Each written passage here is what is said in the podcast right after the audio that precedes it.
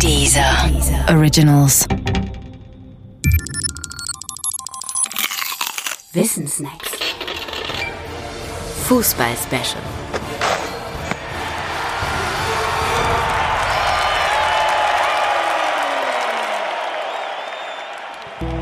Doping im Fußball. Wer behauptet, es gebe kein Doping im Fußball, der kann einfach nicht recht haben. Fußball ist mit Abstand in Deutschland die Sportart Nummer eins, auch was die Aktiven angeht und die Profis. Und ausgerechnet dort soll es Doping nicht geben, wo doch viele kleinere Sportarten wie Leichtathletik oder Radrennfahren mit Dopingproblemen zu kämpfen haben? Nein, das ist unmöglich, sagt der gesunde Menschenverstand. Und einschlägige Fälle sind ja auch belegt. Argentiniens Fußballgott Maradona hat es getan.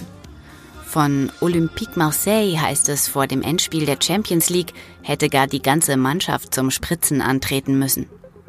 Und der Mannschaftsarzt von Juventus Turin wurde gar zu 22 Monaten Gefängnis verurteilt, weil er Juventus Turin in den 90ern systematisch gedopt hat. Überhaupt, die Liste ist lang, wenn man sich nur einmal um sie bemüht. Und sie enthält auch viele deutsche Fälle. Umso erstaunlicher ist es, dass das Dopingproblem im Fußball wieder und wieder heruntergespielt wird. Und das sogar von berufener Seite. Der Mannschaftsarzt des FC Bayern, Dr. Müller-Wohlfahrt etwa, hält Doping im Fußball für unwahrscheinlich, weil kontraproduktiv. Er meint, durch Doping ginge die Elastizität verloren, wie auch die Flexibilität und Leichtigkeit. Und er fügt an, wenn ein Spieler Stimulantien nimmt, dann ist der Akku anschließend leer und er erleidet im nächsten Spiel einen Leistungsabfall. Zugegeben, Müller Wohlfahrt steht mit seiner Meinung auf recht einsamem Posten. Das bedeutet im Umkehrschluss aber nicht, dass man sich um das Dopingproblem kümmern würde, zum Beispiel durch geeignete Dopingkontrollen.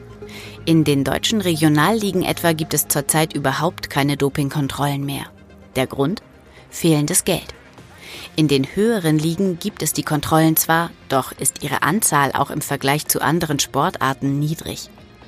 Vor allem außerhalb des Wettkampfs, also in den Trainingsphasen, in denen Dopingmittel zum Aufbau der Muskulatur genutzt werden könnten. Bei internationalen Turnieren, wie auch jetzt bei der WM in Russland, steht zudem die Unabhängigkeit der Dopingkontrolleure in Zweifel. Belegte und publizierte Dopingfälle, das hat man im Radsport gesehen, sind vor allem eins, geschäftsschädigend. Auch deswegen besteht der Eindruck, dass niemand der Beteiligten ein echtes Interesse am Kampf gegen Doping hat. Man würde sich damit ins eigene Fleisch schneiden, jedenfalls finanziell.